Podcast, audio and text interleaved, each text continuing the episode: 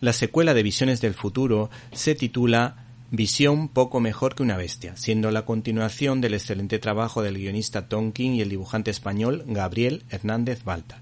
Este cómic comienza con un chiste contado por el robot en cuestión, que dice lo siguiente. ¿Qué le dice una tostadora a otra? A veces me siento vacía. Y responde la otra, Dios mío, una tostadora que habla.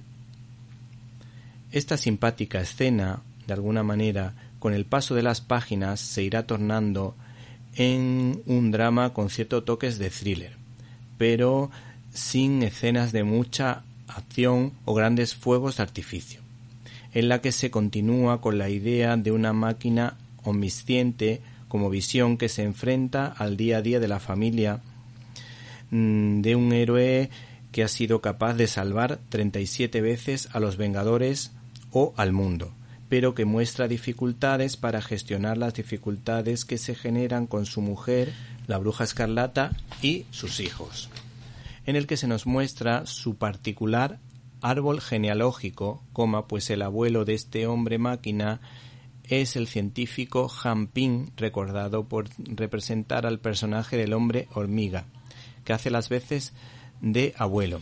En cambio, su padre es el malvado robot pensante Ultron, que creó a Visión para el mal.